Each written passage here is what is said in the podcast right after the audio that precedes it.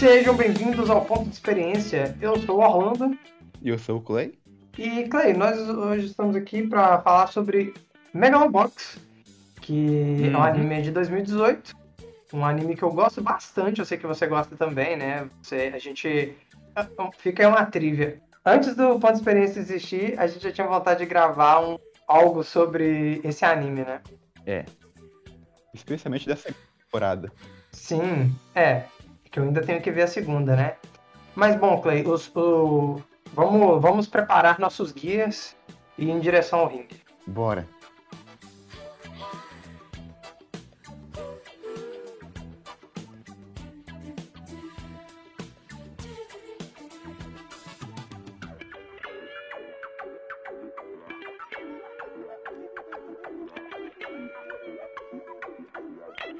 Aí, Clay, como que estão as coisas depois do nosso último encontro? Cara, tá cada vez melhor. Hoje que é feriado. Nossa, verdade. É, isso está sendo gravado no dia 15 de abril. Feriadão, acordei meio-dia, que delícia. Eu acordei uma e meia. Nossa, excelente. Mas, bom, pessoas, fazendo aquele, aquela divulgação marota, pessoas, o ponto de experiência agora tá aí no, no, tá no Anchor, tá no Spotify, tá no Google Podcast, Pocket Cast, no Amazon Music, Caso esse seja o primeiro programa que você está escutando, esse é o Ponto de Experiência 2, né? Como você já viu na capa, no título. Nós tivemos outro programa que foi o Ponto de Experiência 1 de Jogos da Infância. E teve o Ataque Combinado, que é um programa onde comentamos coisas que nós assistimos, lemos ou etc. Ah, no período aí de 15 em 15 dias. Que foi. Eu falei sobre o Rank of Kings e o Clay falou sobre Senhor dos Anéis. É, pessoas, também quero, quero lembrar que se você tem alguma recomendação, alguma sugestão para o podcast, seja de tema, alguma dica, feedback de modo geral, tem aí na descrição o e-mail, tem nossos contatos aí, seja no Twitter ou Instagram, também por esse arroba você me acha lá. E inclusive peço que mandem, que eu quero saber o que vocês estão achando do programa de modo geral. Então, Clay, é, vamos, vamos partir aqui pro, pro tema principal, pro o anime Megalobox. É, manda aí pra gente a sinopse, Clay.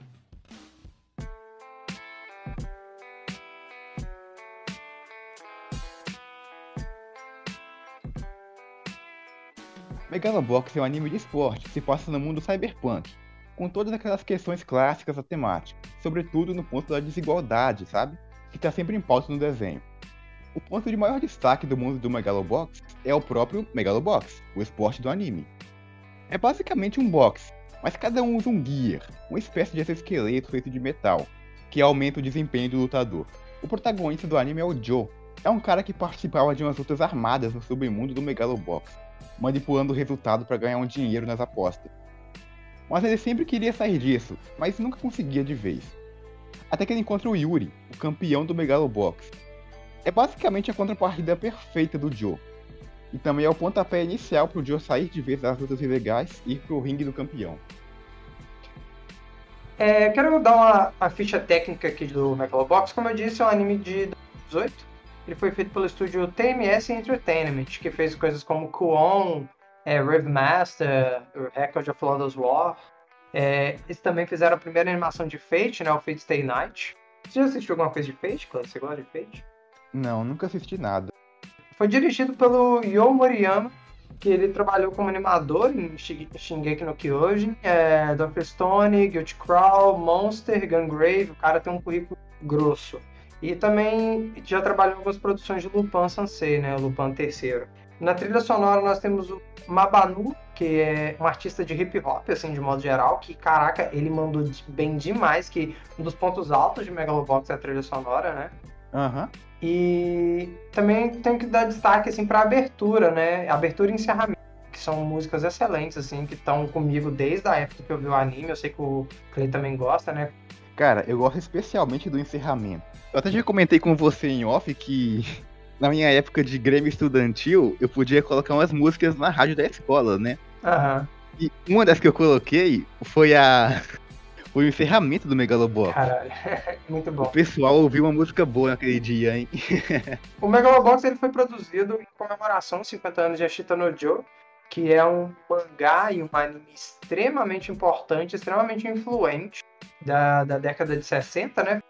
E assim, acho que para até dar um contexto, antes da gente poder falar de Megalobox exatamente, é bom falar sobre a Chita no Joe, é importante, né? É a base para essa história. E inclusive eu quero até, vou tá, até deixar linkado aí na uhum. descrição do episódio um texto do Lucas Coimbra na J-Box, que eu li dando uma estudada pro episódio, em que ele detalha bem a história de Ashita no Joe, assim, como ela influenciou coisas no Japão e mostrando o porquê que Ashita no Joe foi tão impactante para a época, né? Tanto pelo contexto que o Japão estava se passando. Por quê? A no Joe estreou na Shonen Magazine, eh, foi escrito por Ikki Kajuara e ilustrado pelo Tetsuya Chiba.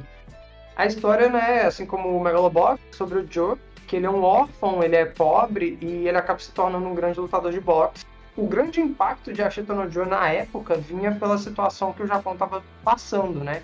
Era o período de pós-guerra, então o Japão estava crescendo muito economicamente. E quando um país está crescendo muito economicamente, muitas das vezes ele está negligenciando a qualidade de vida, né, principalmente da classe trabalhadora, que era a maior parte da população naquela época.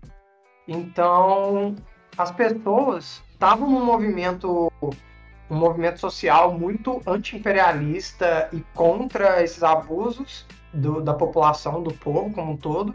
E as pessoas naquela época viam o Joe, o personagem do mangá, como um, espelho da sociedade, né? Que era um cara underdog contra todas as possibilidades, é um cara azarão que vinha das ruas, se mostrava capaz e ia lá e mostrava que ele conseguia estar no ringue e lutar isso motivava, criava empatia, que inclusive é um arquétipo que é, é muito usado até hoje. É um arquétipo bem comum, especialmente em anime de esporte, né, cara? Sim, anime de esporte. Verdade.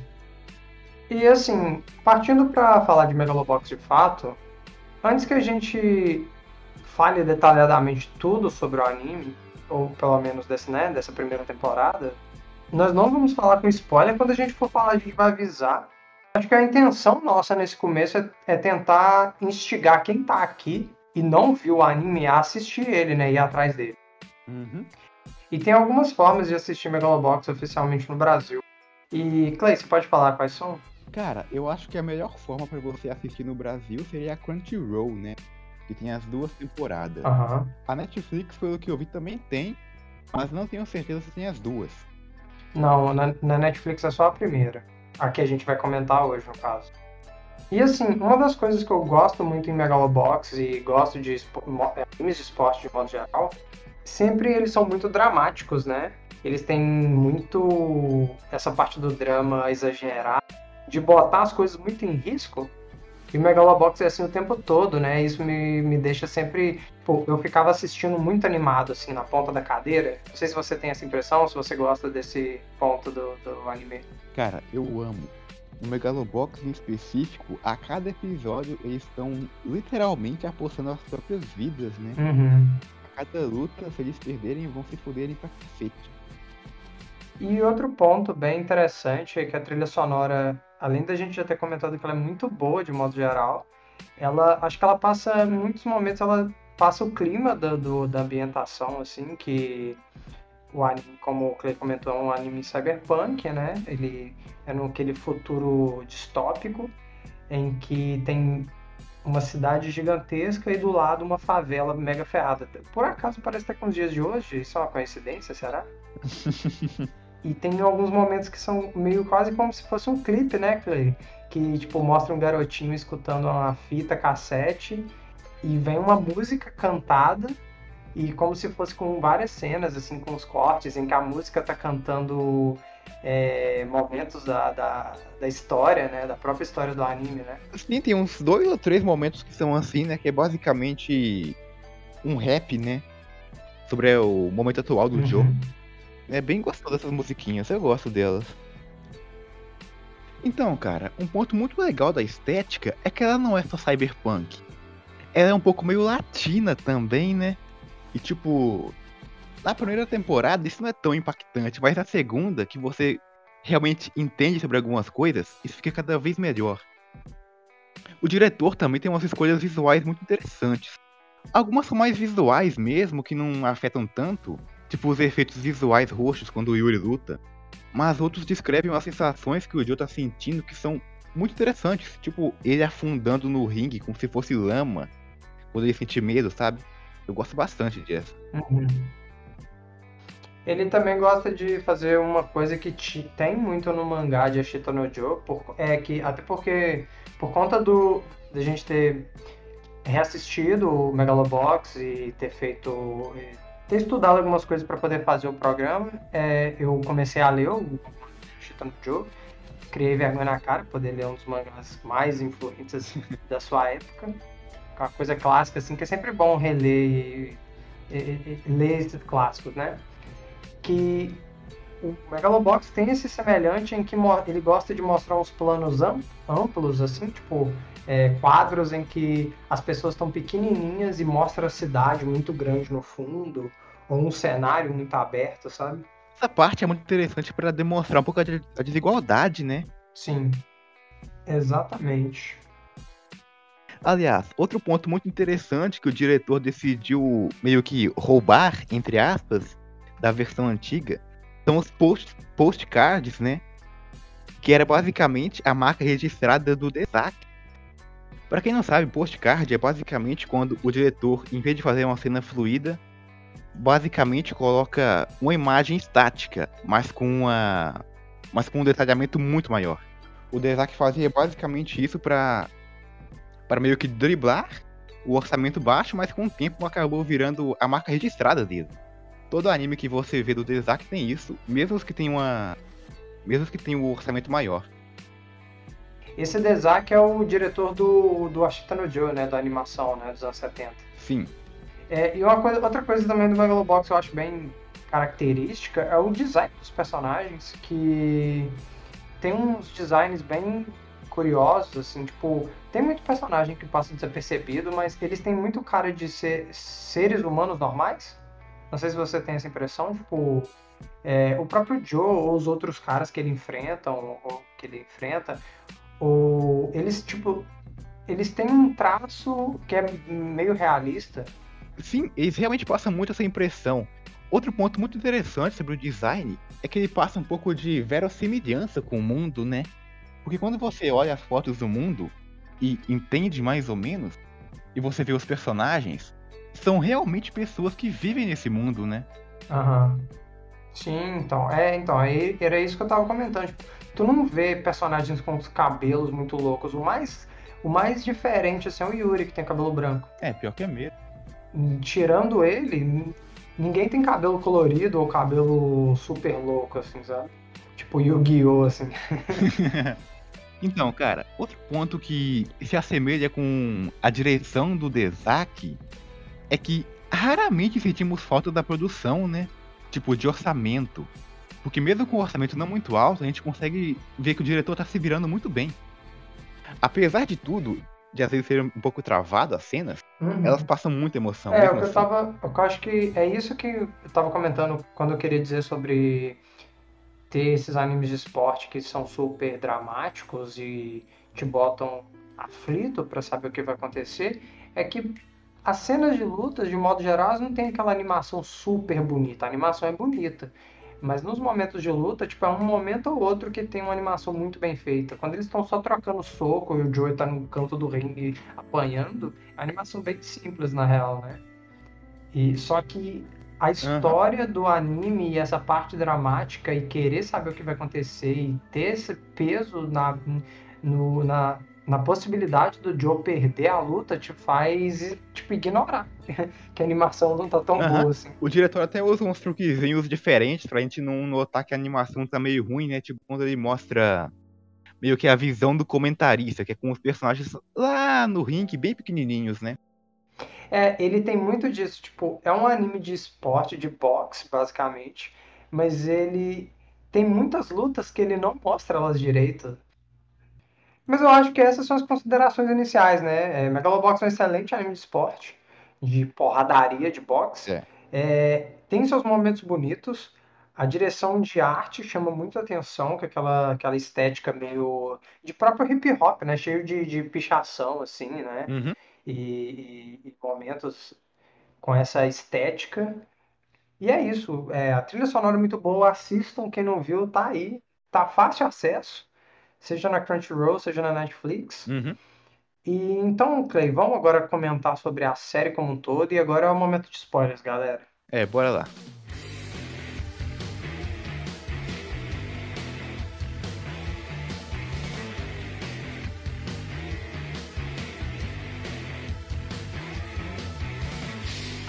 Então tá. É, o, no- o começo da nossa história, o- uma coisa que é bem importante, o Joe, ele não tem esse nome, né, no começo da história. Ele é conhecido apenas como Junk Dog, né? Que é alguma coisa tipo como se fosse um vira-latas barra cachorro sucata, né? Por conta, eu acho, eu acho que esse apelido dele talvez venha até por conta do, do gear que ele usa, né? Que é um gear todo fudido, todo ferrado. Ele é acompanhado do Nambu, que é o treinador dele, né? Que é um, é um velhinho meio simpático, meio. Você vê que ele é meio malandr, malandrão, assim, sabe? Uhum. Gosto muito do Nambu. E ele usa um tapa-olho. Eu- Personagens com tapa-olho são maneiros. Pirata. É, e você vê que, tipo, o, o Joe, como o Clay comentou, ele participa dessas lutas clandestinas, né? De, de uns ringue meio ferrado, num lugar meio escondido, em que ele faz essas lutas armadas, né? Ele perde de propósito para manipular as apostas. Ele é meio frustrado com isso, né? Com esse negócio dele, porque ele quer lutar e quer mostrar o seu valor, mas ele perde de propósito para ganhar grana e continuar nesse combinado que ele tem com o Nambu. Ao que tudo indica, desde o começo da história, o Nambu já tem um rabo preso com aqueles mafiosos, né? É, eu acredito que mesmo antes do ele encontrar com o Joe, ele já tem isso. Uhum. Que não é. Essa parte nunca é explicada exatamente o que que é, mas a gente sabe que o Nambu deve dinheiro para esses caras. E pelo visto é uma quantia bem grande. Sim, porque chega num certo ponto mais avançado da história em que o, o chefe lá da máfia, que é, parece que é uma máfia meio chinesa, né? Que é o Fujimaki, ele até fala, tipo, o Joe vai morrer lutando nos meus rings e vocês dois nunca vão sair dessa dívida. Que é uma parada, tipo, bem pesada, um momento bem pesado. Mas tá. O que que acontece? O Joe, nesse, nesses momentos dele de frustração por ter que perder de propósito e fingir que não é capaz de derrotar os caras, ele vai fazer um passeio de moto. Que ele, uma coisa bem característica dele, né? Que ele gosta de andar de moto, né? Na abertura é ele andando de moto, né? Ele vai andar de moto por uma, por uma estrada, por uma outra es- estrada que tem ali. E ele encontra, que eu sempre achei uma, uma cena até meio estranha, ele quase atropela uma moça que estava do lado de fora de um carro e que por acaso essa moça é só uma pessoa extremamente importante e rica. O que, que ela estava fazendo ali, sabe? Cara, mas eu até perdoo a coincidência, porque pelo que tudo indica, o Joe já faz esses passeios há vários anos e nunca encontrou É. com ela. E é até normal, é, é- é uma autoestrada privada, como ela mesma disse, Uhum. né? É tipo, ela tá do lado de fora do carro, assim. É, essa moça é Yukiko, que é só uma das pessoas mais importantes ali da região, da cidade, que ela, ela é a dona, a, a CEO ali da, da empresa Shirato, que é a empresa que trabalha com esses campeonatos de Megalobox, e desenvolve tecnologias de guias e coisas do tipo. O Joe quase atropela essa moça e ela estava acompanhada do Yuri, que é o atual campeão do Megalobox. E é ali que os dois se conhecem, né? E nessa parte já inicia um pouco a rivalidade, como um sendo o contraponto do outro, né? O Yuri já chega chamando o Joe de junk dog, cachorro, coisa assim. Aham. E o Joe já chama ele de cachorro adestrado, né? Algo desse tipo. Muito bom, inclusive. É, nesse momento que você já vê, tipo, que os dois se desen- desentendem ali, né? Porque a menina quer dar uma pisada no Joe, tipo, ah, caralho, o que, que você tá fazendo aqui? É, você é só um cara qualquer aí, um, um pobre fudido, sabe? Ela é rica, rica nariz em pé. E aí, tipo, ele meio que. O, o Yuri vê o guia do Joe na bolsa, né? Da moto, a moto caída. Ele meio que, tipo, ah, você acha que você pode. Tipo, ele, ele, ele dá uma. Ele faz uma provocação, né? Para, Joe, para o Joey, né? Tipo, ah, você acha que você é um lutador de verdade? E porque você luta nesses ringue clan- clandestinos, assim, você luta nessa região, né? E aí o Joe fica ofendidaço, né? Porque ele se acha capaz, e- só que ele tá ali na frente dele, o atual campeão, falando que ele é um merda. Isso é bem, bem engraçado, né? Porque o Joe se acha o foda. Mas na real ele não é nada nesse mundo. Sim. Ele até se vai se mostrar capaz, né? Mas, mas depois que ele bota um foco na cabeça dele. Porque você vê nesses momentos é, do começo, assim, ao longo do, do anime todo, que o Joe é um cara meio, meio sem motivação, né? Uhum. Ele não tem um porquê estar tá vivo ou porquê viver. É, ele, esse, inclusive, é uma parada bem complexa que eu acho que eles não desenvolvem tão bem quanto poderia ter sido feito. Eu acho que no Nomad eles estão fazendo um pouco melhor, me parece. Cara, não diretamente, mas eu acho que desenvolve. Aliás, Orlando, hum. eu acho que tem outro ponto sobre a autoestrada que a gente devia citar. É que parece que aquela autoestrada, por algum motivo, é um lugar importante para Yukiko, não é? Porque direto ela volta lá, pensando no Yuri, me veio isso na cabeça. Caraca, não, não lembro. Isso aí eu não lembro. Sério, ela volta lá sozinha uma vez, depois lembra de ficar lá. Não, não, eu lembro, eu lembro disso, mas eu não tô lembrando qual que é a razão, entendeu? Então, eu acho que quando tava pensando sobre o Yuri sair, tá? Direito. Hum, pode ser. Talvez seja porque é um lugar simbólico, simbólico em que os dois se encontraram. É, que foi ali que começou a dar merda pra ela. Foi quando o Joe apareceu na vida dela. O Joe, ele segue ali com a vida dele, ele vai lutar numa próxima luta, nesses rings clandestinos. Até que quando a luta vai começar, acontece uma coisa bem inesperada, né? O Yuri tá lá no lugar, na, na, na arena, e quer lutar contra o Joe. Tipo, ele entra no ringue e, ah, garoto, vou te mostrar o que, que é boxe de verdade, aqui, o Megalobox de verdade. É, e senhor que para proteger o Joe, e acaba levando um pau, né? Nossa, tipo, dá até um pouco de dó dele, porque o Joe vai, tipo, lutar. Cara, tipo, o Yuri se mostra superior pra cacete, porque primeiro que o Yuri defende todos os golpes que o Joe dá, e depois o, Joe, o Yuri vira e fala, ah, eu vou só usar o braço esquerdo, alguma coisa assim, né? Uhum. E luta com um braço só. E o Joe derrota o Joe com um soco, sei lá. Dá nele um contra-ataque que ele fica ele, a mimir. Mas nesse ponto mesmo, o anime já mostra um pouco que o Joe tem um pouco de talento, porque ele já consegue fazer o Yuri lutar com, bra com os dois braços, né? Sim, ele é. O Yuri faz esse, esse, esse tipo, ah, vou lutar com um braço só, só pra te mostrar como é que você é inferior. Mas o Joey começa. Parece que o Joey, o Joey tem muito disso, né? Ele parece que ele vai ficando melhor durante as lutas, né? Enquanto ele tá dentro do ringue, ele vai melhorando. Até que um momento ele, ele vai acertar ali um soco no Yuri e o Yuri é obrigado a usar outra mão, né? Uhum. Pra poder se defender. Eu sinto como se ele fosse se acostumando cada vez mais ao adversário e pegando o ritmo na luta. Raramente ele começa ganhando de início. O Joe ele tem muito do uma comparação do com Rock Balboa, né? Até o Joe do, do da história original do Ashita no Joe, ele tem muito disso, né? Que ele ele não é um cara que bate tão forte, mas ele é um cara que aguenta muita porrada, né? Aham. Uhum.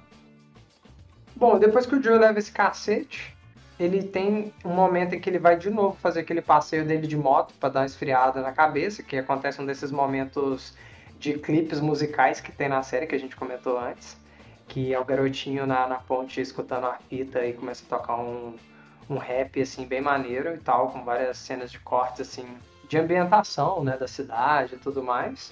E é uma parada que eu queria muito apontar que até esse momento, como eu já disse, o Joe não tem esse nome, né? O Joe não chama Joe. Ele só as pessoas só chamam ele de Junk Dog. Uhum. A origem do nome Joe para mim é muito foda que acontece nesse momento. Você tá lembrado? Cara, essa parte de ele não ter um nome e nunca ter uma origem revelada é até mais interessante ainda com a segunda temporada e com relação até a estética latina no anime, sabe? É que o Joe tá passeando de moto e aí ele vê assim no telão escrito It's a wonderful district life, not for your average Joe, sabe? Tipo, é um bairro maravilhoso, mas não é para um João ninguém, porque tipo, ele tá passeando de moto e vê isso no telão na, na cidade grande, né? E tipo, tem esse lance de average Joe, que é tipo um João ninguém em inglês, né? E ele escolheu o nome dele Joe, que é tipo João Ninguém, é uma parada muito foda. Sinceramente, dessa parte não lembrava. Dessa cena em específico. Pois é, tipo, foi uma parada que reassistindo, quando eu assisti da primeira vez, provavelmente eu devo ter notado, mas eu não lembrava disso. Quando eu reassisti, isso me impactou bastante, sabe? Tipo, ele bateu o olho naquelas escritas e, tipo, naquela, naquela mensagem, naquela frase, quando é para ele decidir o nome. Por quê? Que aí o que que acontece? o Joe, ele vai ter uma próxima luta combinada. E o que, que ele decide fazer? Ele decide ganhar. Ele decide derrotar o cara. O, o, o Nambu lá, tipo, não, você tem que, sei lá, dizer, é, tomar o um nocaute no quarto round, sei lá, não lembro mais em qual round, mas ele tem que perder pro cara em um determinado momento. E, e ele não perde, ele derrota o maluco. Os mafiosos lá, os agiota, vêm em cima querendo matar o Nambu, o Nambu. E aí o Nambu faz um acordo com, com, com o, o Fujimaki de que o Joe ele vai treinar e vai entrar no Megalonia, que vai ser o próximo torneio para decidir o campeão mundial de Megalobox, que foi aonde que quando ele mais o Yuri lutaram, tipo, o Yuri desafiou ele, né? O Yuri falou tipo, ah, é, você quer uma revanche comigo, você vai ter que vir até meu ringue, né? E isso vira uma motivação pro Joe, tipo, treinar, se tornar um, um boxeador melhor para entrar no Megalonia e enfrentar o Yuri. Então o, o Nambu consegue passar a lábia nos mafiosos e no Fujimaki e combinar com ele para entrar no torneio. Mas o, o Joe ele precisa de uma identidade, tipo como se fosse um RG nosso, né? Eles arranjam lá uma identidade falsa para ele e tudo mais, e ele vai escolher o nome dele, que é esse momento, que ele escolhe o nome dele como Joe. É um momento até meio interessante pro Nambu, porque a identidade é basicamente a de um cara que o Fujimaki acabou de matar, né? Então tá, nossos heróis, ou quase heróis, eles se preparam para entrar nesse torneio e subirem de rank para chegar lá em cima e enfrentar o Yuri. Mas então, Clay, conta aí pra gente o que é o Megalonia. O Megalonia é basicamente um torneio, ou um mini torneio, porque só tem quatro participantes, em que a Shirato, a empresa responsável por ele, escolhe quatro pessoas do ranking geral de Megalobox para lutar lá. Não necessariamente os quatro primeiros colocados, mas sim o que eles querem que entre. É, é um, é um jogo de carta combinado, né? Uhum. então o Nambo, vendo que o Joe é basicamente o último colocado, decide arrumar de algum vendedor por aí um gear um pouco melhor porque o do Joe é basicamente uma sucata, né? É, o do Joe é uma porcaria, né?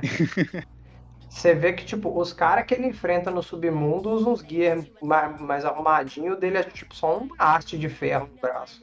E além de arrumar um gear melhor, o Nambo também faz um plano bem interessante, que é arrumar cinco lutas com caras de rankings, rankings bem mais altos que o Joe, para chamar atenção para assim conseguir entrar no Megalonia. Ou seja, o Joe precisaria vencer cinco lutas ou nada, né? Porque senão ele já perdia tudo. É um plano interessante e meio suicida, né? Aham. uhum. Mas essa parte suicida é a parte que deixa mais divertido ainda, mais dramático, né? Como quase tudo que o Joe e o Nambo fazem. Paralelo a isso, tipo, é apresentado nesse episódio um personagem que eu gosto bastante. Que ele faz parte de um grupinho de umas crianças meio trombadinhas, assim, que cometem pequenos crimes é, que é o Satchel e a galerinha dele, né? Mostra eles roubando, assim, vendedor e tal, e eles vão nesse mesmo no mesmo ferro velho que o Nambu e o, e o Joe vão para tentar arranjar um, um gear melhor. E é, tem até uma cena que eu achei bem pesada, assim, meio bizarra até, que mostra essas criancinhas vendendo sucata e vendendo esses objetos que eles roubam do, de pessoas, assim, para o dono do ferro velho e o cara do ferro velho dá uma droga pra eles, cara. Eu, tipo, caralho, velho, que porra é essa? Sim, e é tipo uma coisinha de nada. Eles roubam umas câmeras muito novinhas e recebem, tipo, três balinhas de droga. É tipo uma droga, que é uma balinha que as criancinhas comem e fica, fica chapada, assim, tipo, eu, caralho, velho, o que, que, que, que tá acontecendo? Aham, uhum, o vendedor basicamente viciou os três, né? Pra fazer eles cometerem esses crimes pra ele. Sim, é, nossa, é tipo, é, é uma parada que passa rápido assim, pode até passar desapercebido, mas é meio pesado, né? Uhum. Quando acontece essa coincidência das crianças irem no mesmo momento que o Joe, o Joe chama muita atenção do Satchel, que é essa criancinha que é meio que o, o protagonista, o protagonistazinho ali das crianças, né? O principal. nesse momento não é explicado, mas o Satchel tem os motivos dele para querer se vingar da Shirato, né? A gente vai chegar lá ainda. Mas ele vê no Joe a possibilidade de fazer isso acontecer, né? ele se aproxima do Joe, ele e as outras crianças, os outros dois, que eu nem lembro o nome deles, assim, eles são, tipo, super coadjuvantes. O do Oichio, no caso da, da Oichio, que é uma menina. Na segunda temporada eles são melhores, sabe? Mas... É, eu, eu, eu não assisti a segunda temporada ainda, mas eu vi as screenshots eu vi que eles reaparecem. O outro é uma menina, isso nem é muito mostrado no original, tipo, você não consegue perceber isso eles, eles começam a se aproximar do Nambu e do Joe, e eles montaram ali o, o QG deles de treinamento, que é debaixo de uma ponte, que é uma referência é uma referência barra adaptação do que é no Ashita no Joe, que é debaixo de uma ponte igual também, assim, numa beirada de rio. Eu não sabia dessa. Sim, é, também é igual. Outra coisa, outra coisa que é bem referência a Ashita no Joe é o, o chapéu do Satchel, é o chapéu do Joe do original. É isso eu percebi também. É a mesma coisa, né? Tipo, é, é o mesmo chapéu. Aquele chapéuzinho laranja dele, assim. E as crianças se aproximam dele, tipo, apoiando eles ali no treinamento, né? As crianças fazem comida, né? Mostra direto elas fazendo uma sopa, assim, né? Pra eles comerem, né? Jantar, almoçar, que seja. O Nampa, mas o Joe, eles só aceitam, né? As crianças, e é isso aí, né? Aham. Uhum. Elas entram no grupinho assim do nada e só segue. Só segue, é. Você vê que o Satchel também ele tem uma coisa interessante, que ele é meio que um hacker, assim, né? Ele parece uma criança bem inteligente, né? Ele usa meio que um, um dispositivo, assim, que...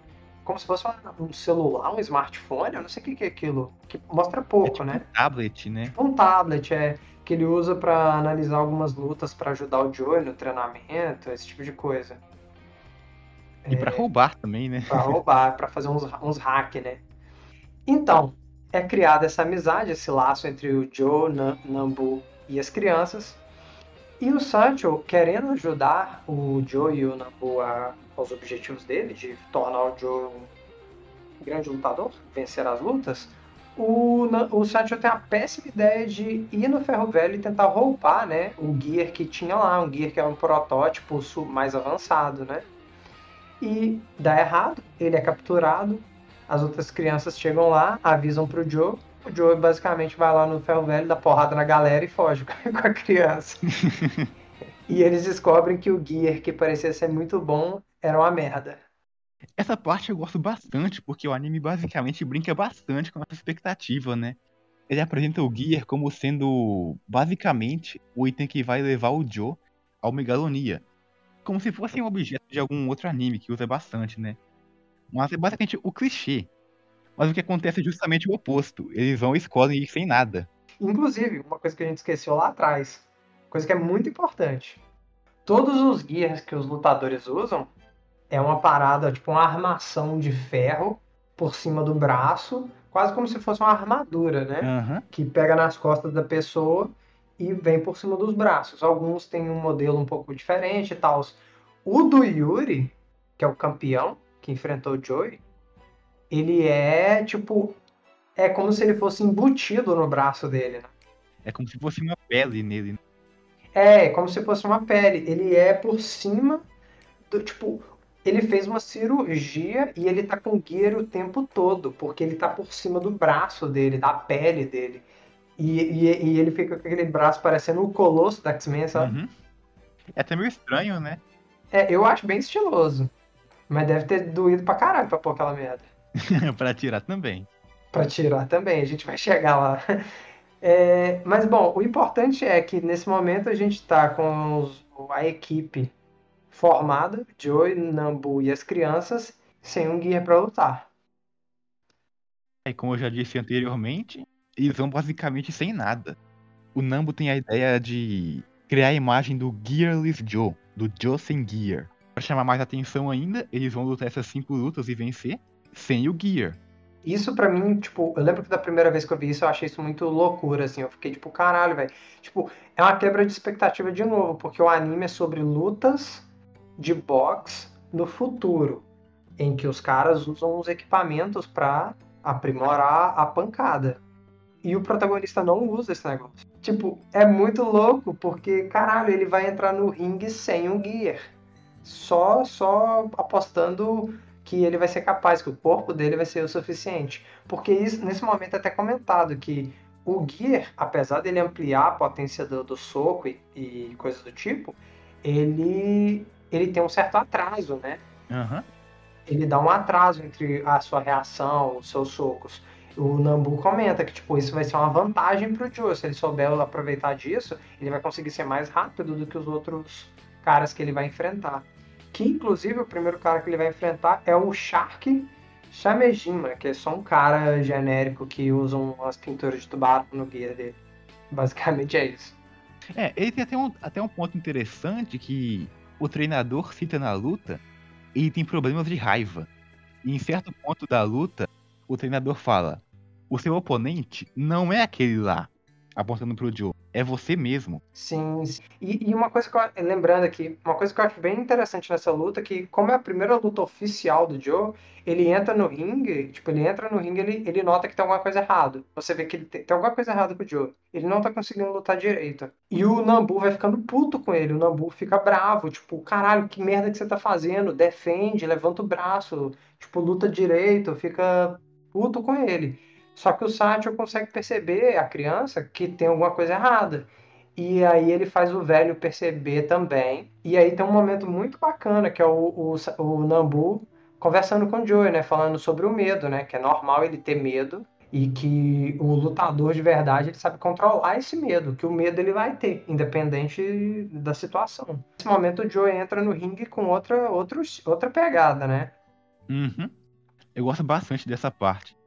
E foi até nisso aí que eu citei anteriormente que o diretor usa o, o ringue como se fosse um brejo, né? Com, com os pés do Joe afundando por causa do medo, conseguindo se mover direito. Uhum. Inclusive, é, tem nessa parte que o Joe, quando ele entra no, no ringue de novo, motivado, depois do Nambu conversar com ele sobre essa parada de medo, ele entra meio que fazendo quase que uma dança, né? Tipo, ele faz uns gingados assim com a perna, desviando do cara e umas desviadas dos golpes dele, que é bem legal. Aham. Uhum é claramente outro estilo de luta, porque antes é tipo umas desviadas bem ruinzinhas, uhum. bem no pó da rabiola. Depois, de fato, ele tá fazendo um trabalho de pés muito melhor. E aí, cara, aí tem aquela cena de transição. O Joe vence esse maluco. Ele dá um belo socão depois de desviar no ataque do, do, do Shark. Tem aquelas cenas de corte que mostra o Joe ele, ele vencendo outras duas lutas, né? Ele vence outras duas lutas de nocaute. E o Nambo, tipo, motivado nesse plano dele em tornar o Joey muito popular, porque o nome Gearless, é, o Joey sem gear aí, o Joey pelado, o Joey peladão, fica muito popular, né? O, o, povo começa a abraçar, né, o Joey. O Nambu tem um, tipo, ele entra em contato com um cara para arranjar uma luta com ele, tipo, uma luta para eles, com um maluco que tá no rank 17.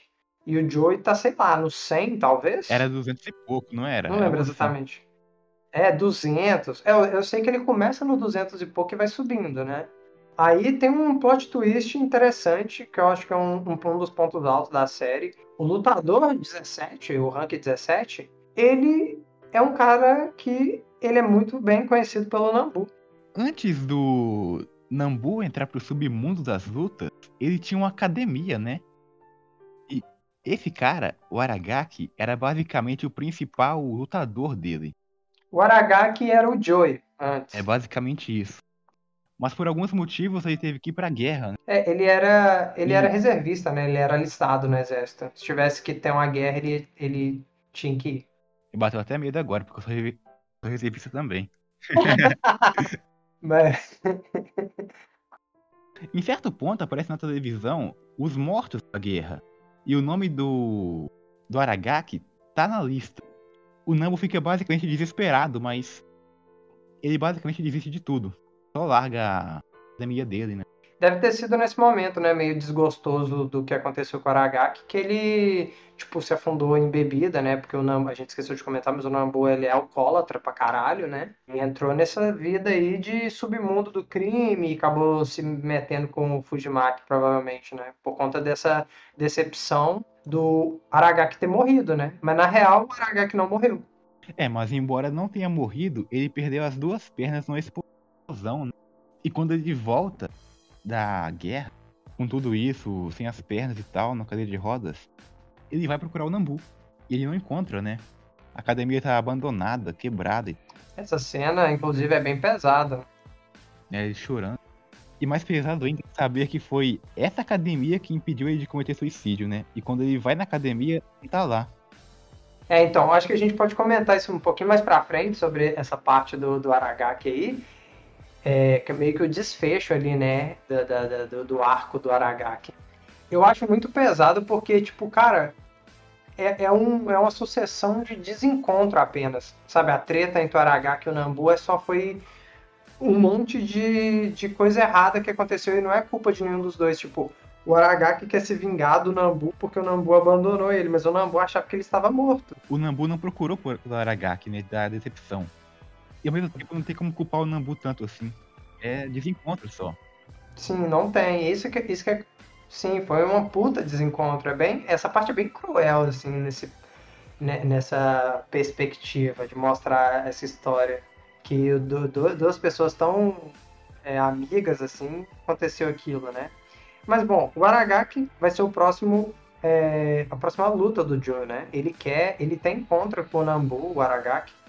Conversa com ele, né? Fala que quer destruir o Joe, porque ele tem essa. Ele tem esse desejo de vingança, né? Contra o Nambu. Acontece a luta do Joe contra o Aragaki. Inclusive, eu acho que essa luta é uma das melhores do, do anime, assim. Ela é muito boa. Ela é muito bem animada. É um dos momentos mais bem animados do, do, do anime como todo é bem bonito.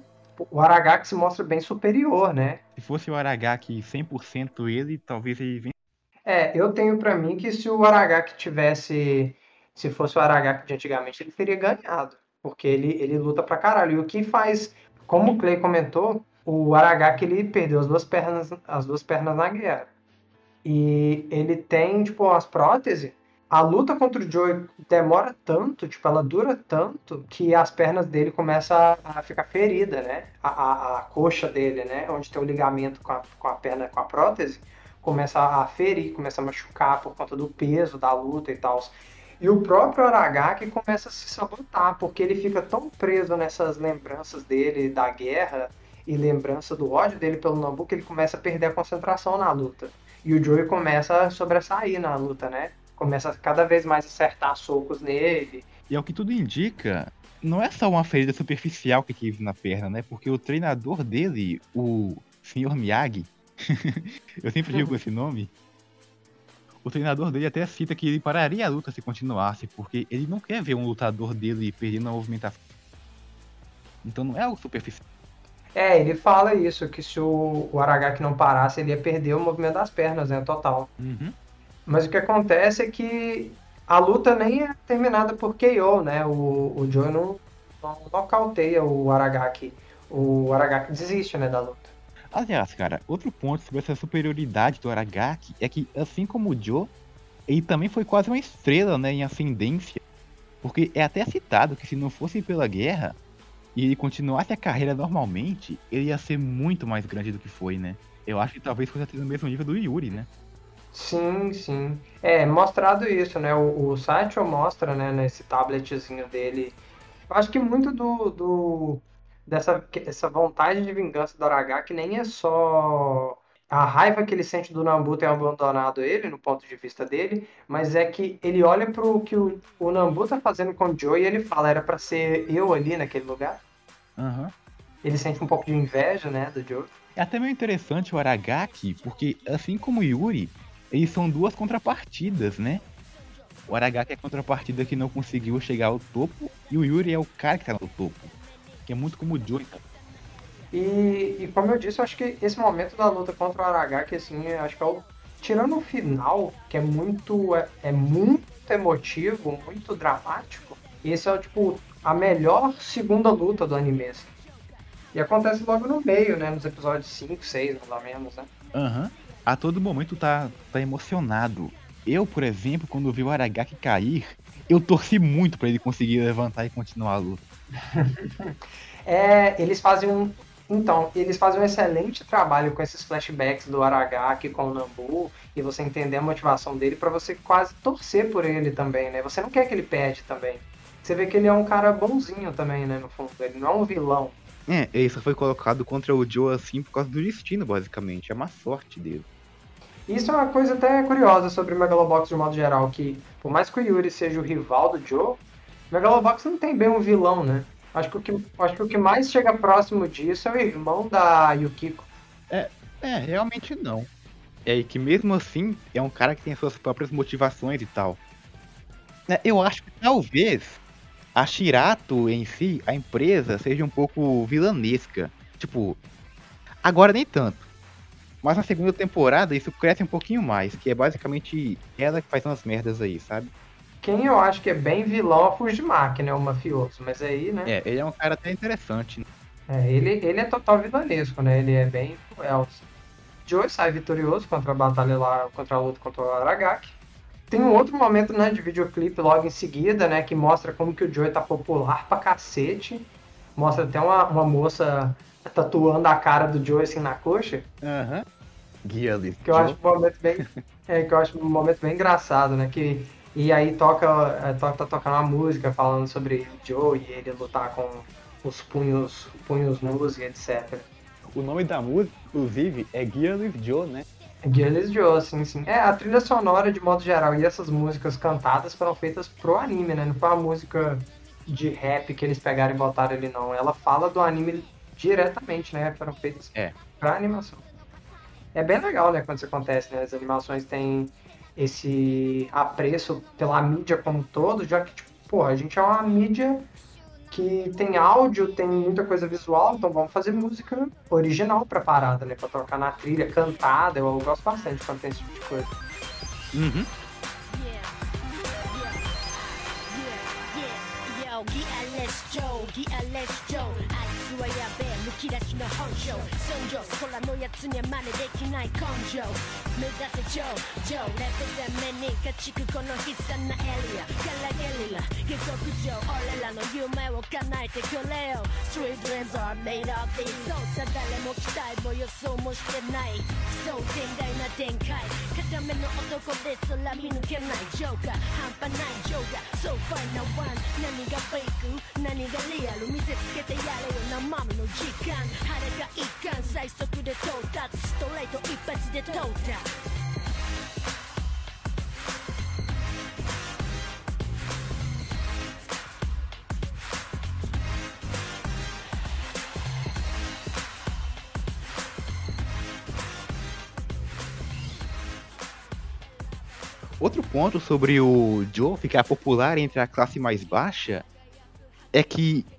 o time dele, as criancinhas meio que ficam ajudando nisso. Isso é bem interessante também. Uhum, colando pôster, né? Colando pôster na parede, das lutas. Olha, eu prometo que eu vou parar de citar a segunda temporada, mas isso aqui fica ainda mais importante na segunda, tá? E, cara, tem uma cena muito pesada para mim nesse momento, é que o Joe, na batalha lá, na luta contra o Aragaki, ele se fudeu pra caralho. O Aragaki era um maluco brabo, né? Sentou nele a porrada o Joe tá todo fudido, cheio de hematoma. E tem uma cena mega pesada que mostra, tipo, o, o Nambu acorrentou o Joe na cama para ele não levantar e ficar treinando, para ele descansar.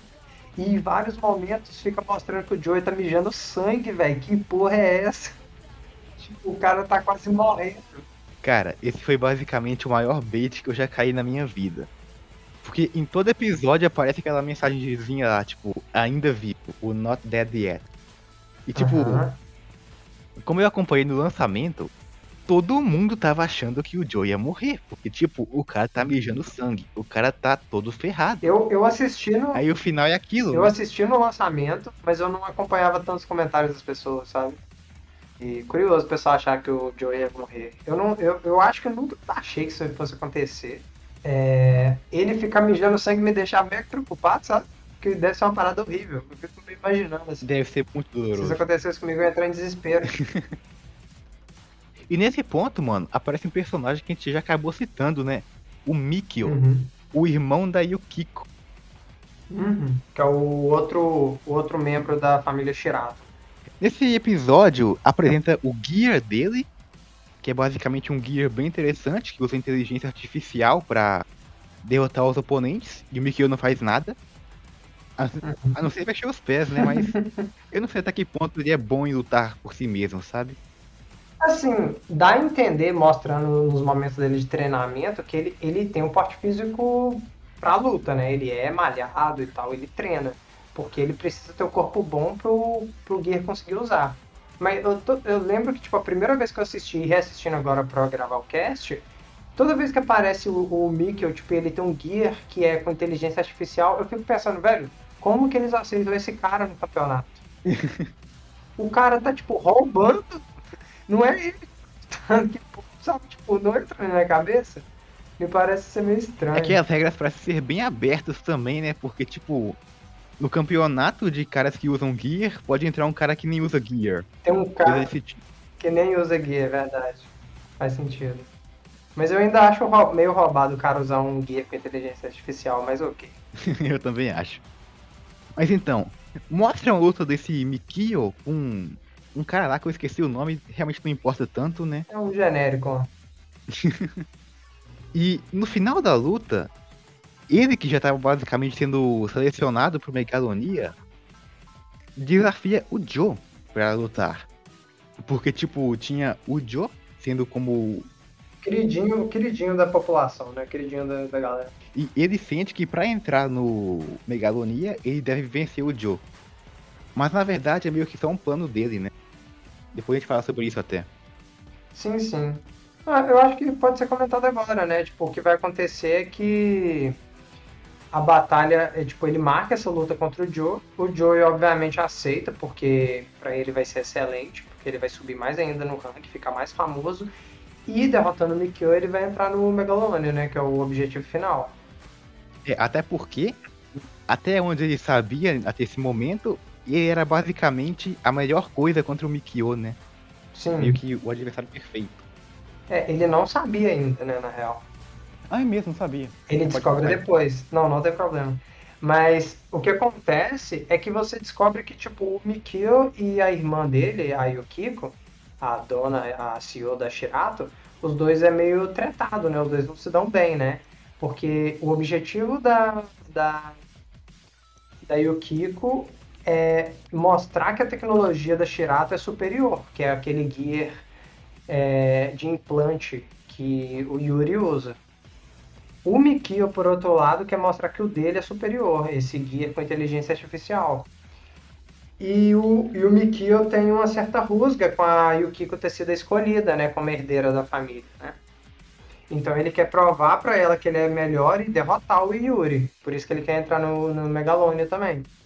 Mas o lance é que é isso que você comentou, tipo, a luta do, do Mikio contra o Joey, ela é tudo uma armação. O Mikio desafia o Joey quando os dois, quando o Joe tá indo pro ringue, o Mikio tá tipo esperando ele assim no corredor e fala: "Ah, eu sei o seu segredinho e se você não desistir da luta, é, eu vou contar para todo mundo". E tipo, ele nem fala exatamente o que que é, ele só joga aí o verde e o Joe tipo fica puto, tenta socar ele, o Nam, o Nambu vai lá e desmaia, né, o Joe, né, dá uma porrada na barriga do Joe e desmaia o Joe.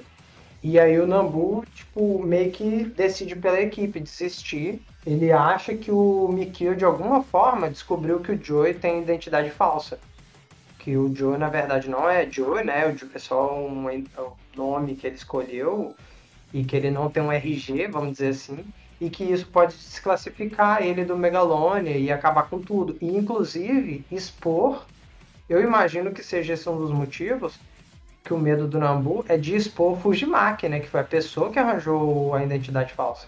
Só que depois a gente percebe que isso era basicamente pura armação, né? O Fujimaki mesmo explica que as identidades que ele faz não são facilmente descobertas assim, né? Ele é porque o, o Nambu se reúne, né, com o Fujimaki, porque o Fujimaki, tipo, o acordo era, o Joey vai entrar no Megalônia. E ele não entrou, ele desistiu antes. O Fujimaki já vai lá para ameaçar o Nambu, né? E leva até o Sancho na hora, fiquei tenso nessa parte. É, e ameaça lá a criança também, inclusive. O Fujimaki ele se mostra bem, bem cruel. E nessa que ele fala, né? Isso aí que você comentou, do que o, a ID dele, a, o RG, a identidade dele não é fácil de ser descoberta como falsa, e que o Mikio provavelmente só jogou um verde, porque esses comentários de que o, o Joe pode é, ser uma pessoa que veio do submundo, que faz essas lutas clandestinas, rola. Mas que, mesmo que o Mikio soubesse disso, ele não ia conseguir provar. E é nessa que eles percebem que caiu na armadilha do Mikio. E na real, o Mikio tem medo de enfrentar o Joey, porque o gear dele de inteligência artificial, ele luta baseado lendo os movimentos do gear do adversário.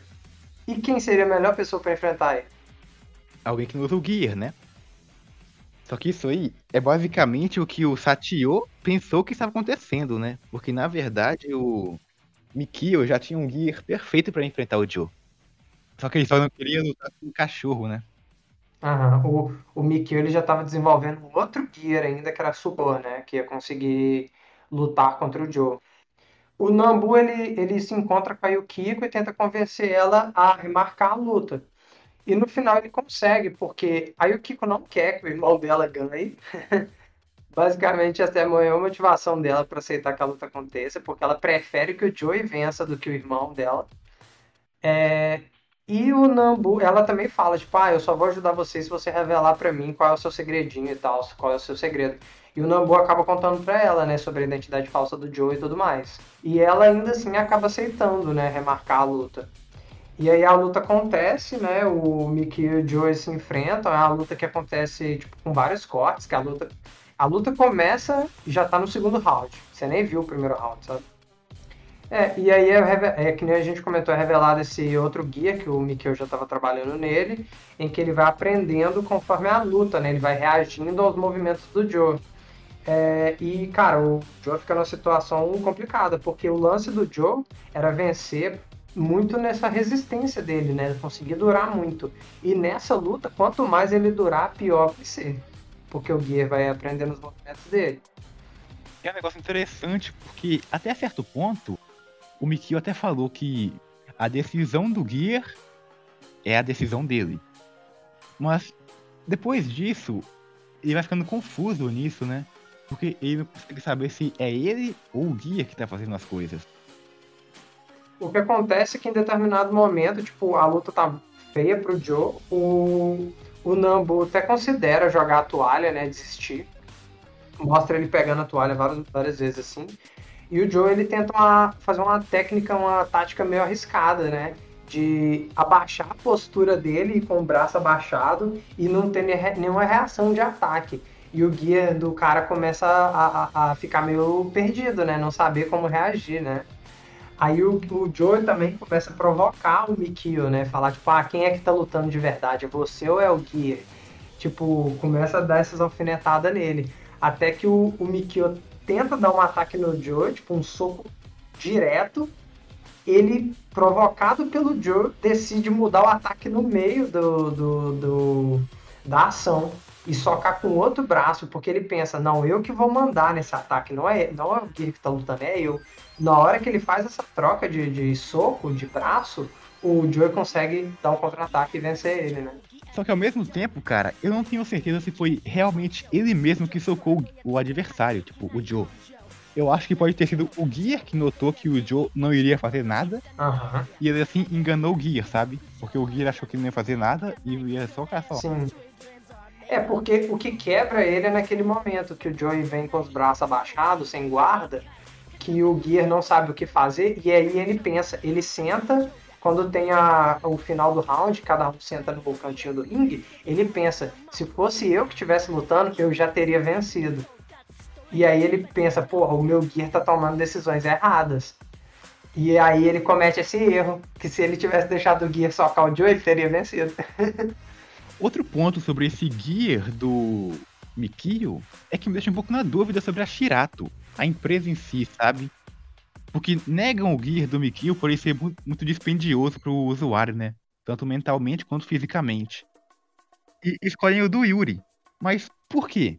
O do Yuri não é basicamente mais dispendioso ainda para alguém que não é forte? Porque hum. é dito que só o Yuri consegue usar um gear desse jeito. Não faz muito sentido produzir isso em massa. E tipo, o gear do Mikio, uhum. mesmo sendo dispendioso, poderia ser. Como posso dizer? Poderia ser aprimorado para algum dia pessoas normais poderem usar. Mas do, do Yuri não. Uhum. Também é estranho essa decisão. Realmente, realmente não faz. Mas talvez, talvez o do Yuri eles estão ele, assim, eu tô, tô, na, eu tô imaginando, né, que possa ser. Talvez o, o Gear do Yuri, eles estejam tendo projetos para criar uma versão menos agressiva, sabe, mais acessível para qualquer pessoa. Que ele seja menos potente, mas que funcione para para qualquer um, sabe? É uma possibilidade. Então, tipo, no fim do anime até explicam que eles queriam que fosse para uso militar, militar, né? Uhum. Isso até é explicado um pouco na segunda temporada. Olha isso de novo. Mas mesmo assim, não é meio estranho eles pararem de produzir o Gear do Mikio? Porque é meio estranho isso pra mim, sabe? Então, o que, o que, o que dá a entender é que o Mikio, ele é, ao mesmo tempo que ele é um lutador de Megalobox, ele é um engenheiro, né? É, engenheiro. Então, eu acho que parte do projeto, o cabeça do projeto era ele.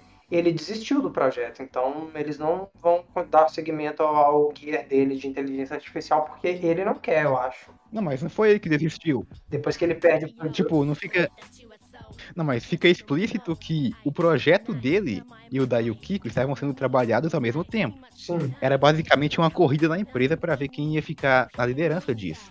Uhum. Terminaram do Yuri antes. Sim. Aí desistiram do dele.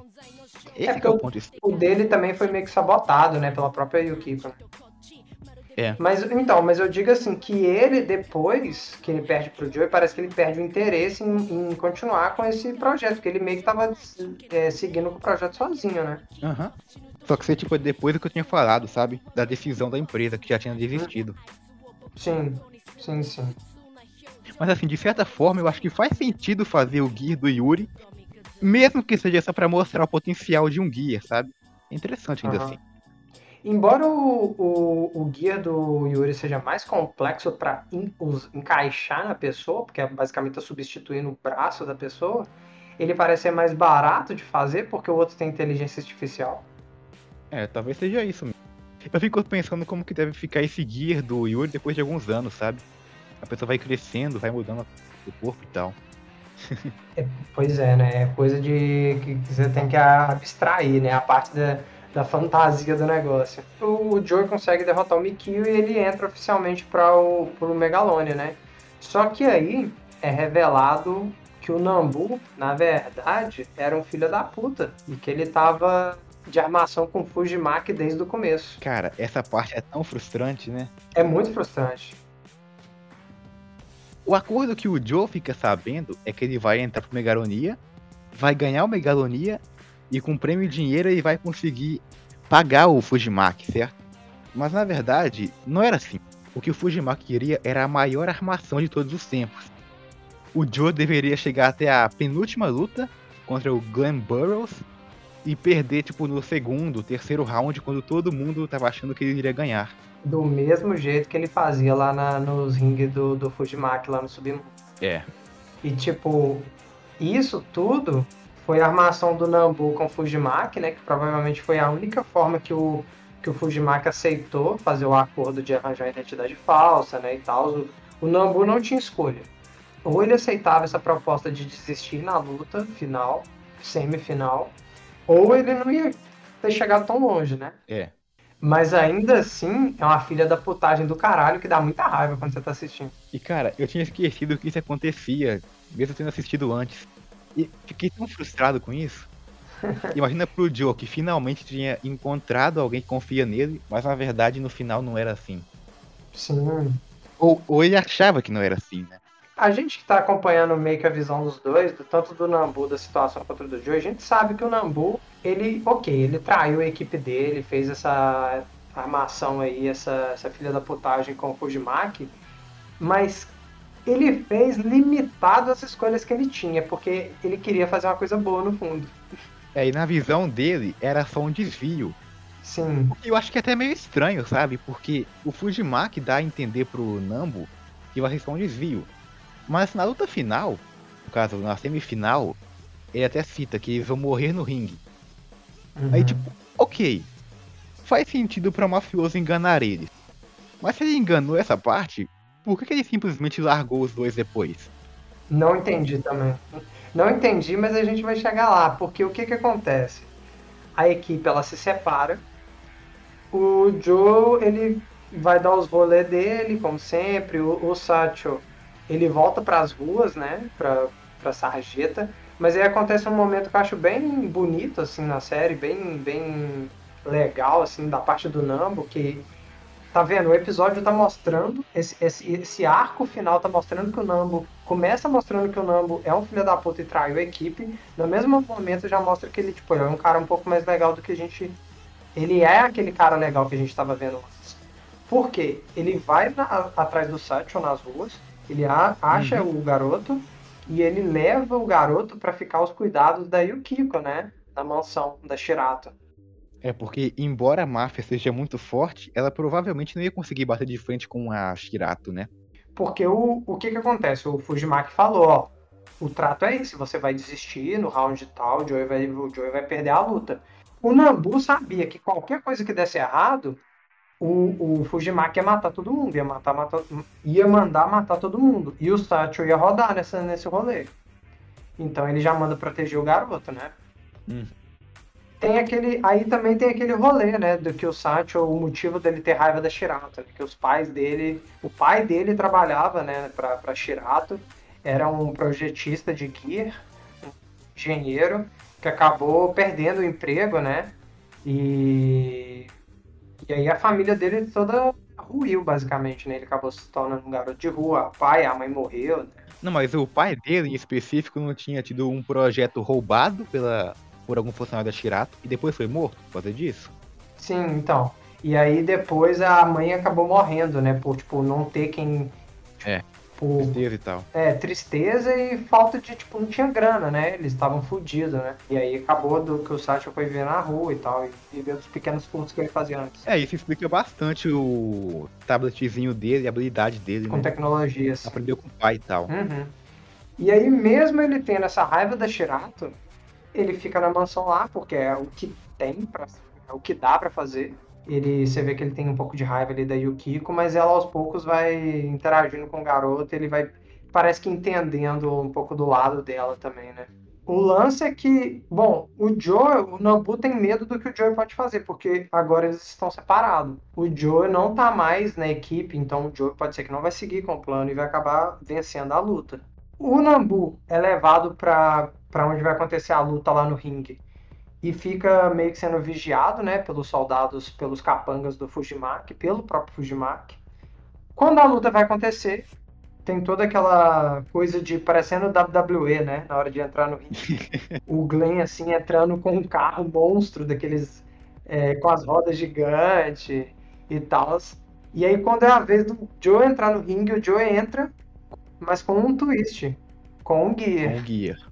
Exatamente. Tipo, todo mundo na plateia, tipo, fica tipo, caralho, que porra é essa? O cara chegou até aqui lutando sem o guia, o que, que ele tá fazendo? Os comentaristas nesse momento até falam, tipo, ah, o Glenn ele é um cara gigantesco, né? Ele é tipo um maluco grandão, assim, fortão. E eles até falam, será que o Joe agora tá vindo pro ringue com o guia para compensar a diferença de, de força e tamanho entre os dois, é? Mas na verdade, não é nada disso, né?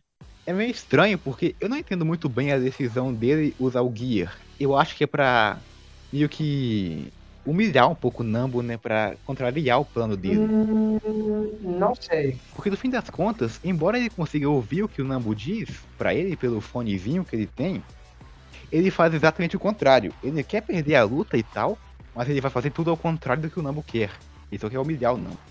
Então, eu entendo, eu entendi que quando o, o Joe entrou no ringue com o Gear, eu acho que era para passar uma mensagem pro Nambo, tipo assim, ó, eu tô dentro do plano, eu vou, vou desistir da luta, sabe? Sinceramente, eu acho que é mais pela frustração dele mesmo.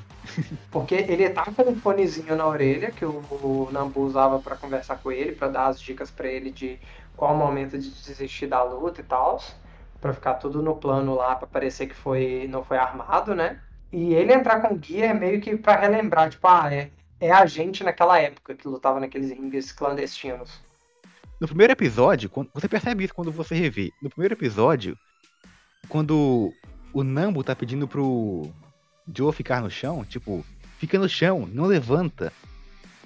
A única coisa que passa pela mente do Joe é: eu não queria ouvir isso. Aí, em comparação com essa luta atual, o Joe tá no chão, para perder e tal, como foi combinado. Mas mesmo sendo uma luta armada, o Nambu grita para ele levantar e continuar a luta, não importa o que seja, né? E tipo, isso é muito simbólico, sabe? Representa pra cacete pro Joe. Sim, não, então, esse pra mim tipo, é um dos momentos mais épicos do anime, assim. Eu acho que é o mais épico, parando pra pensar. Porque eu lembro que quando eu vi, eu tipo, até pausei, voltei, quando eu vi agora recente. Porque, tipo, acontece isso aí que você tá falando, tipo, o Joe tá seguindo o plano certinho, ele cai no momento que é pra cair, no, no tal round, no tal momento, e aí, tudo seguindo o plano. O Nambu, ele grita pro Joe levantar, porque rola aquela treta que o Satchel entra no ringue, né? O Yuri o, entra no ringue, não. O Satchel entra na, na fora do ringue ali, Arena? na arena, e o Yuri também entram, e os dois, tipo, falam pro Joey, tipo, Joey, não desiste, tipo, tipo, você chegou até aqui, o Yuri, tipo, cara, eu quero te enfrentar, a gente vai ter nossa luta e tal, e nada disso é o suficiente para fazer o Joe levantar. Ele levanta quando ele escuta o Nambu pedindo ele pra levantar. Cara, só de lembrar agora já arrepiei. Pois é, porque é isso, foi sobre exatamente isso que você comentou, porque lá atrás ele, ele- no primeiro episódio ele fala que não queria ouvir isso do Nambu. E agora ele escuta o contrário. E aí mostra também que quando o Nambu decidiu vencer a luta, os capangas do Fujimaki partiu pra cima dele. E ele tá brigando com os caras enquanto ele tá falando com o Joe, né? E aí o Joe levanta e consegue vencer a luta. E detalhe, né? Durante a luta o Glenn destruiu o gear do, do, do Joe todo, né? Tipo, o Joe luta sem gear como ele sempre lutou no fim das contas. Ele basicamente destrói o Glenn. É, então, isso que eu ia falar. Eu acho até curioso que o Joe ganha do Glenn até fácil. Assim, relativamente fácil. Quando ele tá lutando pra valer, né? E, e nisso, nesse momento que ele. Que o, que o. Só voltando, na hora que o, o Namba grita pro Joe levantar, ele faz um, uma. Pra mim, que é uma referência ao mangá original da Chita no Joe, porque ele fala pro Joe que você ainda tem uma manhã, Joe. E isso é a Chita no Joe, é, é o título do mangá antigo, que é o Joe do amanhã, sabe? Tipo, o amanhã do Joe. E essa frase é até a frase que é meio que o lema do Aragaki do- e do Nambu, né? Quando tinha uma academia ainda. Uhum. Tipo, eles fazem muita referência a esses momentos, mas é muito foda você escutar ele gritando lá, tipo, pedindo pro Joe e tal. E, e aí tem um momento que é bem triste e pesado, né? Encerra a luta. O, o Joe, mais uma vez, como vitorioso. Ele vai, tipo, ele e o Satchel vão, vão encontrar com o Nambu lá na sala onde ele tava com o Fujimaki. E quando eles entram, o Nambu tá no chão, assim, com a mão, tipo, na cara. E aí eles notam que, como eu comentei, o Nambu ele tinha um tapa-olho, né? Ele faltava um dos olhos. Ele, ele arrancou o próprio olho, né? O outro olho que faltava, É. que ainda tinha, que ainda É sobrava. triste pra cacete Que isso. como uma forma de pagar o Fujimaki, né? Aham. Eu acho que é até interessante que essa é a parte que o Fujimaki meio que larga eles. E tipo, ele até diz que o Nambu é o cara que mais queria ver o Joe contra o Yuri. E agora ele basicamente deu isso pra lá. Pra pagar a dívida. Isso dá a entender, inclusive, que o, provavelmente o Nambu perdeu o olho, o, o primeiro olho, por conta do Fujimaki também. E, bom, a gente segue aí pra, pra luta final, onde o Joe tá se preparando pra enfrentar o Yuri. Em uns, uns episódios atrás acontece, acho que se eu não me engano é quando o Joe derrota o Mikio, né? Que ele entra pro Megalonia de fato, que ele se encontra com o Yuri e os dois conversam e o, e o Joey até fala, tipo, ah, eu quero muito te enfrentar e ter uma luta limpa com você, né? E o Yuri fica com isso na cabeça. E ele decide remover, né, o gear dele pra enfrentar o Joe na luta final. Cara, eu gosto disso porque o Joe e o, e o Yuri estão meio que o tempo todo um instigando, instigando o outro, né? Porque, tipo, o Yuri é basicamente desde o início a motivação que faltava pro Joe lutar no ringue de verdade, pra correr atrás do Yuri. Nisso, o Yuri fica meio estimulado. Não- a gente não comentou, mas conforme o Joe ia ganhando as lutas, o Yuri, tipo, ia aumentando cada vez mais o próprio treino. Tem uma cena dele indo parar de treinar, mas aí pensa no Joe e volta a tre- treinar. Uhum, uhum. Ele fica, ele fica nessa de meio que com medo do Joey apanhar ele, né? Ele tá vendo que o Joey tá melhorando, né? Aham. E depois dessa conversa, chega basicamente numa das melhores cenas do Yuri, que é basicamente reconhecendo o que ele mesmo quer, acima do que a patroa dele, aí o Kiko quer, né? meio que deixa de ser um cachorro adestrado. Isso é até interessante porque eu sempre, eu nunca entendi muito bem qual é o ponto da relação entre o Kiko e o Yuri, tipo, porque ele fala que, que ele foi salvo, né, por, por alguém e tal, mas quando mostra que o avô dela lá foi passar a empresa para ela, é, o Yuri já treinava, né, já treinava com eles no ringue lá da, da Shirato. É, eu achei isso estranho também. Em que momento que o Yuri foi salvo? Eu acho que ele foi salvo pela empresa, talvez. É, talvez pelo avô dela, né? É isso que eu fiquei pensando. Em que momento que ele foi salvo e qual que era esse sonho que de querer fazer tudo por essa pessoa e tal. Essa parte ficou meio em branco, assim, né? Não explicaram muito bem o que, que era isso. A relação deles é até um pouquinho meio estranha, né? Porque pela parte é. da Yukiko, parece que ela gosta um pouco dele fora do que a relação de negócios, né? É, de uma forma amorosa, né? Mas ele não tá nessa, ele tá só querendo cumprir o sonho dela porque sim, porque para pagar dívida, né? É porque o que acontece? A gente vê uns momentos do Joey treinando, se preparando para a luta, em que ele até é, ele recebe como parceiro de treino o Aragaki, porque o Nambu não pode treinar ele mais, né? Porque o Nambu não, não enxerga. O Aragaki chega lá com a, com a galerinha da, da academia dele para treinar com o Joe e tudo mais. É, bem, é um momento até bem legal, assim. É, e o Yuri, ele tira, ele vai atrás do Mikio, que ele sabe que é um engenheiro, que entende de gear e tudo mais, para arrancar o gear dele. E aí ele passa por uma operação em que né, ele tem que arrancar o gear fora e ele fica com os braços todos enfaixados na múmia. E ele sofre pra caralho, né, nesse momento, né? Ele, ele, mesmo ele, quando a anestesia passa, ele fica não sei quantos dias lá que o Mikio fala, agora eu esqueci. Até que ele tem um momento lá que a Yukiko vai visitar ele e tudo mais, aí mostra esse flashback desse passado dos dois em que ele pede para ela, tipo, permissão, né? Tipo, ah, eu já fiz tanto por você, deixa eu fazer isso que eu quero tanto agora, porque ela pensa em cancelar a luta, né? Tipo, como retaliação a ele ter tirado o gear dela, né? Só que ela, ela, ela deixa passar. No dia seguinte, o Yuri tá bem, já treinando. Ele só precisava, parece que dessa motivação e desse perdão da Yukiko. A gente segue pra a derradeira luta entre os dois, né? Então, cara, só mais um ponto importante que a gente não citou. É que o Joe não ia treinar pra luta final, né? Ele não queria se cansar e tal, tava nadando no rio e tal.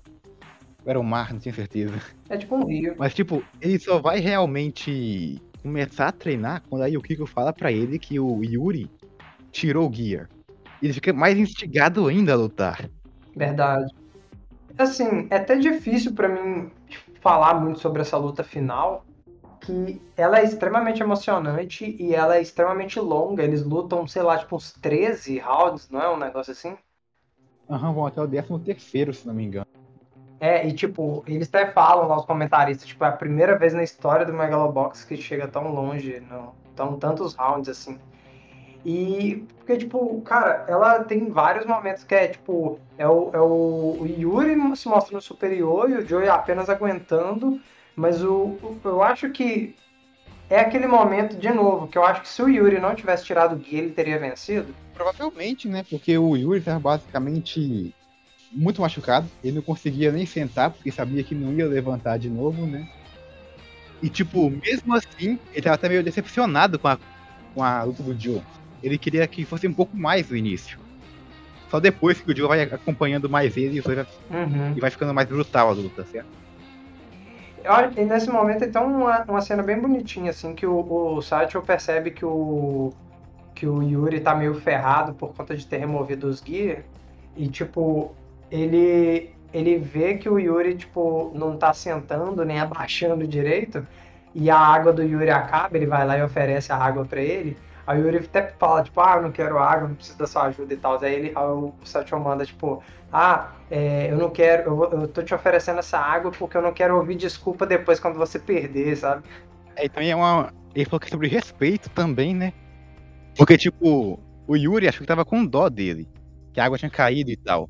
Porque é mais por respeito e o Satchel até cita isso.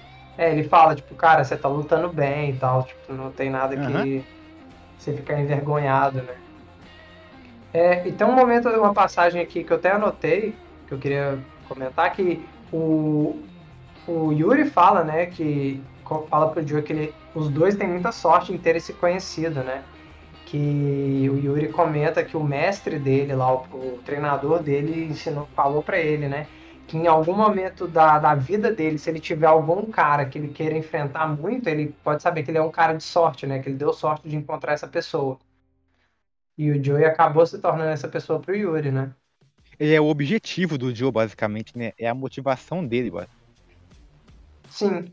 E isso pra mim, tipo, é a definição máxima do Megalobox, assim, o que que é o anime. É muito sobre a rivalidade dos dois e como ela é bem construída ao longo dos episódios, do, do ponto de vista dos dois, embora o Yuri seja... Você consegue entender ele melhor só nesse, nessa reta final, de fato. É, é muito bem feito e, e é difícil de fazer desse tipo, né? Até comentei antes que como que o Yuri ele não é um vilão, sabe? é difícil você ter, tipo, esse inimigo final em uma obra, que principalmente nessa mídia de anime, em que não é um vilão, sabe? É, pior que é mesmo, né? Dificilmente a gente vê, tipo, um vilão muito bem estabelecido numa história de esporte. Talvez um cara que seja meio bruto, algo assim, talvez. Geralmente é mais sobre essa parte da rivalidade, né, da, do esporte em si. E, cara, a luta dos dois vai, vai se desdobrando, assim, é uma luta foda pra caralho, que nem eu comentei. Até é difícil você comentar, tipo, momentos dela. Mas é que chega um ponto da luta que a galera que tá torcendo só tá gritando o nome dos dois e nem mostra, né, quem venceu a luta no final, nesse momento. Tipo, não mostra o golpe final. Só corta a cena, tipo, por um tempo depois, não lembro se chega a ser alguns anos depois, acho que é um ano depois, talvez? É um ano depois. É, né? O Yuri até fala que, tipo, já faz um ano, algo desse tipo. É, mostra que o Nambu, ele abriu um ginásio para ele, né? Um ginásio com a plantação no fundo. Uma plantação de tomate, cenoura, sei lá. Naquele mesmo lugar, né, onde tava antes. Sim, naquele mesmo lugar ali na beira do rio, ali, debaixo da ponte. Aliás, cara, uma piadinha. Isso também é importante pra segunda temporada, e é mais ainda. é, é, agora eu tenho que parar e acabar essa gravação e assistir a segunda temporada. Mostra também o Satchel brincando com o cachorro do Yuri, que a gente esqueceu de comentar que o Yuri tem um cachorro. O Yuri tá na cadeira de rodas, né, cara? É basicamente a consequência por lutar sem o Gear, né? Depois daquela operação.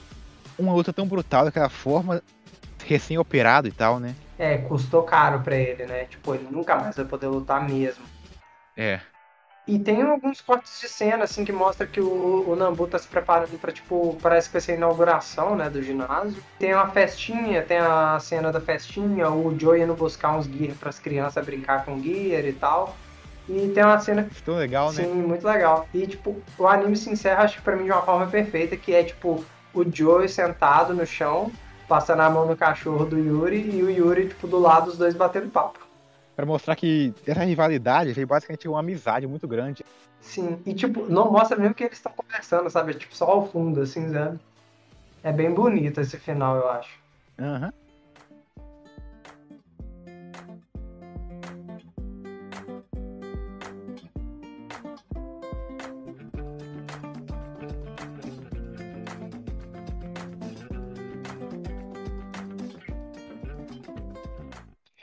É, então acho que é isso, né? A gente comentou bastante. Acho que ficou até alguns pontos que a gente passou meio que por cima aqui, porque a gente já até estourou o nosso tempo, né? A gente gravou bastante aqui. É como levando, levando na conversa mesmo, né? A conversa vai, vai seguindo por um ritmo ou outro. A gente perde algum detalhe. Bom, é isso, pessoas. É, Megalobox, assista. Tem aí em várias plataformas, como a gente já comentou antes. É um excelente anime.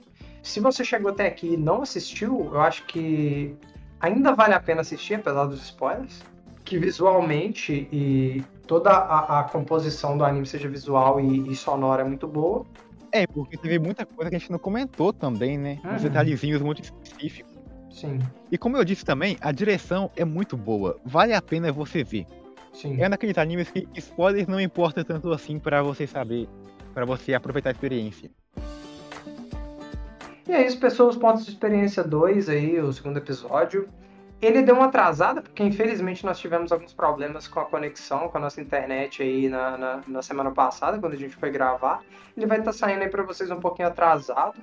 E vai estar tá saindo também, eu acho que meio que quase que na sequência, o, o ataque combinado, né? Porque a gente vai gravar esse final de semana ainda assim, né? Para não ficar embolado, né? Tudo.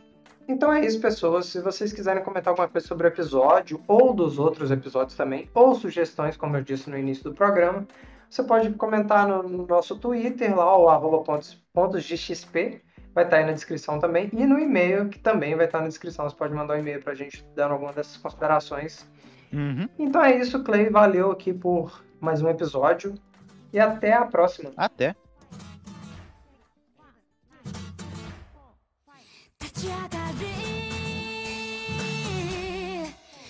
立